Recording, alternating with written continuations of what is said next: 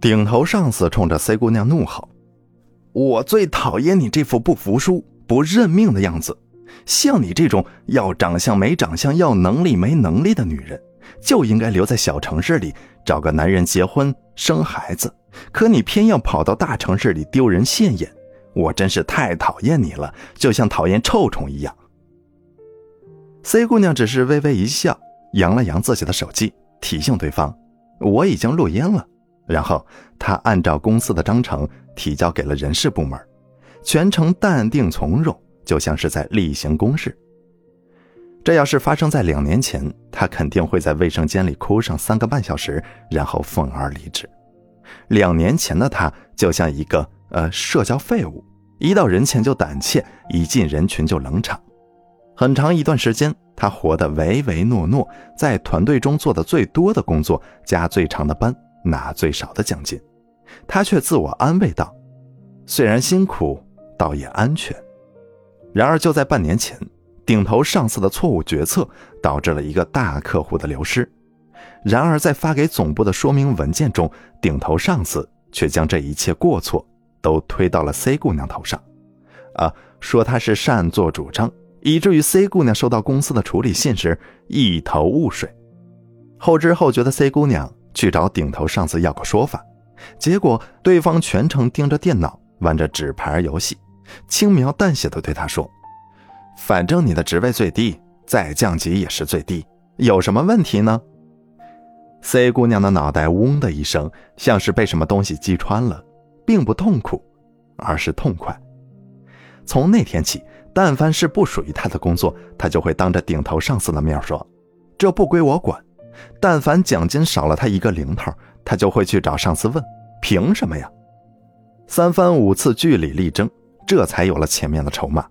但现在的他已经不以为然了，甚至还说出了他这辈子说过的最硬气的话：“我有什么缺点，你尽管说，我一定放大了给你看。”有人明目张胆的讨厌你，你也一定要发自内心的不喜欢他，这。才是最基本的礼貌，但是一定要注意，一直弯着腰的人突然直起身来，那自然会有人不适应，因为对方已经习惯了那美妙无比的居高临下感，此时突然没有了，这让他很难受，甚至是愤怒，是那种我玩了好多年的东西突然被人夺走了的愤怒，是那种自己养的孩子突然翻脸不认爹的愤怒。而这也注定了，在你刚直起腰的那段时间，你会遭受前所未有的敌意和打压，包括但不限于变本加厉的孤立、不择手段的打击，直到把你打回原形。你要做的是做好准备，去迎接这些人的卑鄙行径和可能发生的肮脏手段。等他们习惯了你的爱憎分明，习惯了你站直腰杆的样子。你和他们之间的那道护城墙才算是真正的稳了，啊，那么你呢？呃，家人的某句话伤了你的心，但是为了和睦，你压住了悲伤，选择了沉默。上司对你的业绩很不满意，甚至还当众责骂，不嫌事儿大的同事则笑个没完。虽然你很气愤，但是为了工作，你选择了与人为善。你最信任的朋友把你的秘密告诉了别人。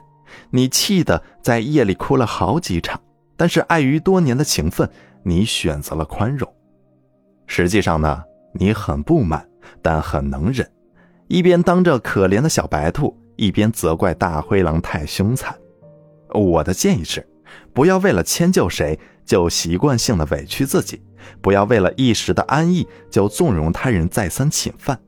你弯腰的次数多了，别人就会习惯你的低姿态。和你的不重要，时间一久，别人只会觉得，反正他脾气好，惹了就惹了吧。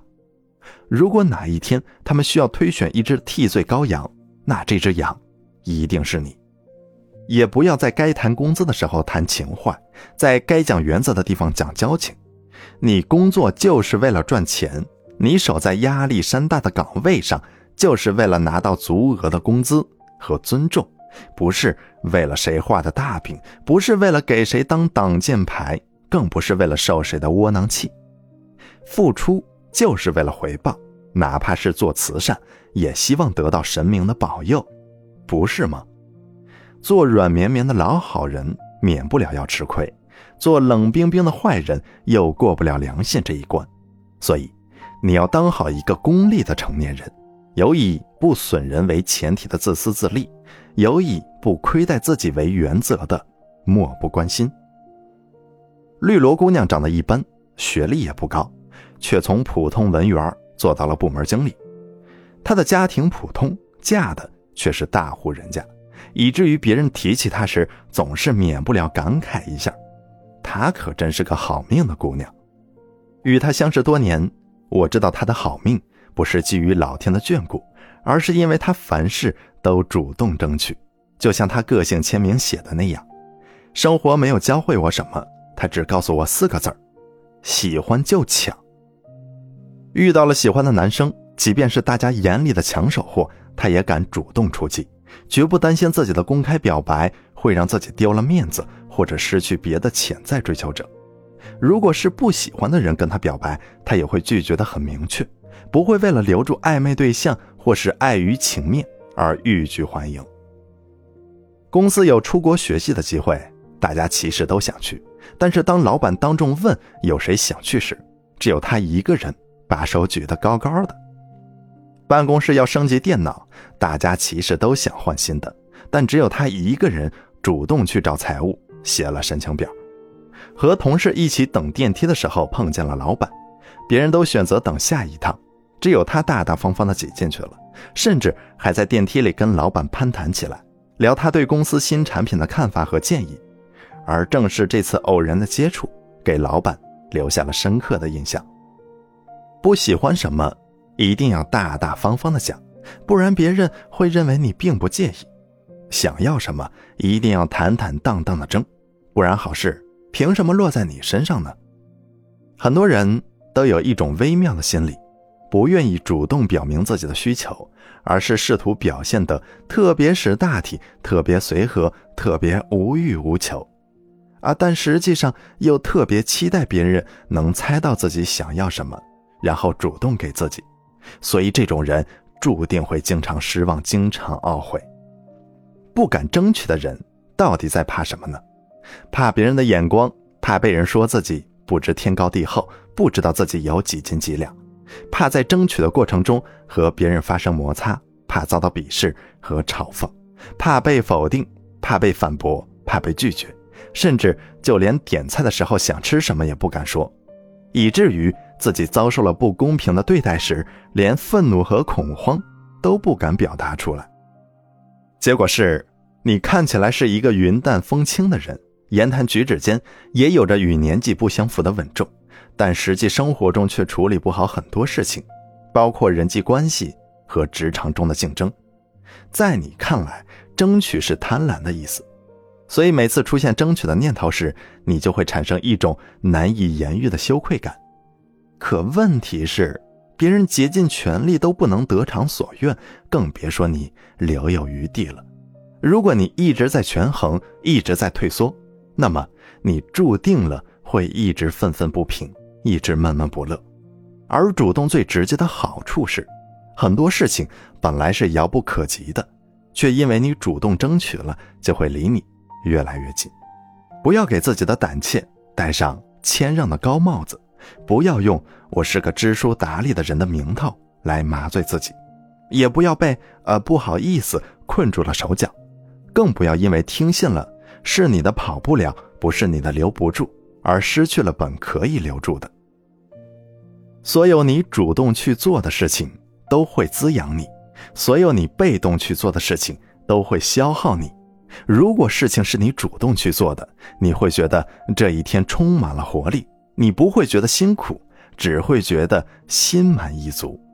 但如果你每天都是被目标、被截止日期、被客户、被外界的压力推着走，那么你不仅心力交瘁，而且毫无所获。希望你能成为一个主动的人，喜欢就说喜欢，讨厌就说讨厌，想要就卖力的去争取。不敷衍谁，不模糊态度，不表演爱憎，不沉溺在拧巴的小心思和扭捏的小情绪里，目标清晰的、诚诚恳恳的、理直气壮的向命运伸手去要。橘子小姐的家就像是一条情绪发泄的食物链，爸爸吼全家人，妈妈吼孩子，哥哥吼他，他活得很小心，因为他知道自己的人生没有人撑腰。后来，他考到了一所很远的大学，去了一座很远的城市工作。他的目的很明确，逃离这条生物链。然而，就在前几天，妈妈的一通电话瞬间把他击溃了。妈妈在电话那头痛哭流涕：“你哥结婚，就缺一套房子，他太不容易了，都三十多岁了，好不容易找到个媳妇儿，你就当可怜可怜我这个当妈的，把你这几年的存款借给你哥买个房子吧。”这笔钱是橘子小姐给自己买单身公寓准备的。这些年，她受够了房东的白眼，也受够了漂泊的生活，所以她拼命工作，加班。做兼职，省吃俭用，前前后后攒了五年。他震惊于妈妈的要求，也震惊于家人的自私。他的内心其实在咆哮：“我也很不容易呀，你们怎么就不可怜可怜我呢？”但他说出来的却是：“嗯，知道了，下午就转给你。”他跟我说这件事的时候，已经是晚上十一点多了。他说：“钱转过去的时候，我哭得撕心裂肺。”我不愿意，但我好像也没有办法。我不敢拒绝，甚至都想象到了拒绝的后果是被一家人骂狼心狗肺。我都快要疯掉了。一个我在咆哮，他们怎么可以这样对我？另一个我又在心里蔑视自己。你不就是个可有可无的人吗？他问我，钱我都给出去了，为什么还是很想哭呢？我回复道：“无非是哭当时的进退两难，哭生活的不留余地，哭自己有骨气却没本事，哭自己很懂事却没能让自己过得好过一点。那为什么很多人不敢说出自己的真实感受呢？因为害怕别人不高兴，因为不敢和人起冲突，因为不想伤害到某些人。于是，所有原本应该对外发泄的火气都冲着自己攻击。”然而可悲的是，你明明已经气得要吐血了，明明已经因为某件事忍了某个人好久了，但惹恼你的人却完全不知道你生气了，只能从你沉默不语、被你拉黑、你发起了冷战、你离职了、你退出了群聊等行为中推测，啊，他生气了，但为什么呢？很多时候，你有必要跟最亲近的人表达一部分真实的自己。它包括我不想那样，我不需要，我不喜欢，我不愿意。这会让对方看见你的边界在哪里，这肯定会付出不招人喜欢的代价，甚至可能被扣上没有良心或是不合群的帽子。但这么做的收益非常高，你可以阻止某些人的侵犯。你感觉不爽，就意味着你的大脑在向你发出警报，提醒你有些事情不对劲儿。可能是你的利益受到了威胁，可能是你的边界遭到了侵犯，可能是你的尊严受到了胁迫，因此，表达自己的真实想法非常有必要。它能替你宣告你的底线在哪里，它是你对不公平的事和不喜欢的行为的一种本能反应，能更好的守住你的空间和自尊，让你被这个世界公平相待。这个世上绝大多数的妥协。都是以折磨自己为代价的，所以，当心里的不爽大于心甘情愿时，你的付出就该适可而止；当自我拉扯成为常态时，任何关系都要停止；当有一天你允许别人不喜欢自己，更多的关注自己的感受，更多的尊重自己的原则，更多的维护自己的利益，更多的在乎自身的前途和未来，那么就预示着。你的将来一定会比过去美好。网上有个搞笑的段子：如果有人说你的坏话，你不能反击；如果反击了，就是你的格局太小；如果有人跟你计较，你不能跟他计较；如果计较，就是你的格局太小；如果有人想让你吃亏，这个亏你必须吃；如果你不吃，就是你的格局太小。以上这些你必须认同，如果不认同，就是你的格局太小。可问题是，凭什么我们要承受这些呢？难道为人善良就应该任人欺负吗？难道待人礼貌就必须忍气吞声吗？难道做乖小孩就理所应当的遭受霸凌吗？自私的人总有一套歪理，你要符合他所有的利益点，符合他所有的情绪，但凡有一点不符合，那就是你做的不对。而我希望你明白，当你被攻击的时候，有不大度的权利；被占便宜的时候，有计较的权利；被欺负的时候，有反击的权利。不要把忍受暴力当成了好脾气，不要把忍受笨蛋当成了我爱你。人生苦短，去日无多，想要的东西争得越主动越好，讨厌的人和事儿离得越远越好，不必事事都卖弄风度。怕就怕你的无所谓，只是因为打不过；你的不争，只是因为没有捞着机会。再直白一点的说法是，你并非善良，只是懦弱而已。真正的无所谓，应该是因为无所不能而无所畏惧。而不是因为什么都不会而假装不在乎，是因为胸有成竹，所以悠哉悠哉，而不是因为无计可施，所以得过且过。